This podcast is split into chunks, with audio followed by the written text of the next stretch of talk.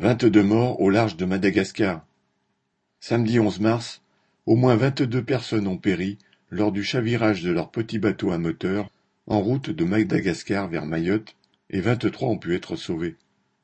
Malgré la pauvreté de cette île, seul territoire français au milieu des Comores, elle est un attrait pour de nombreux Comoriens ou Africains, encore plus pauvres, qui, dans l'espoir d'une vie meilleure, tentent de gagner Mayotte en passant par l'île comorienne d'Anjouan.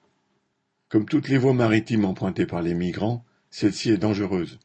Environ un millier de personnes y périssent chaque année. Mais si Darmanin a renforcé la surveillance aérienne et le nombre de bateaux intercepteurs entre Anjouan et Mayotte, ce n'est pas pour aider les migrants qui seraient en détresse, mais au contraire pour leur barrer le passage.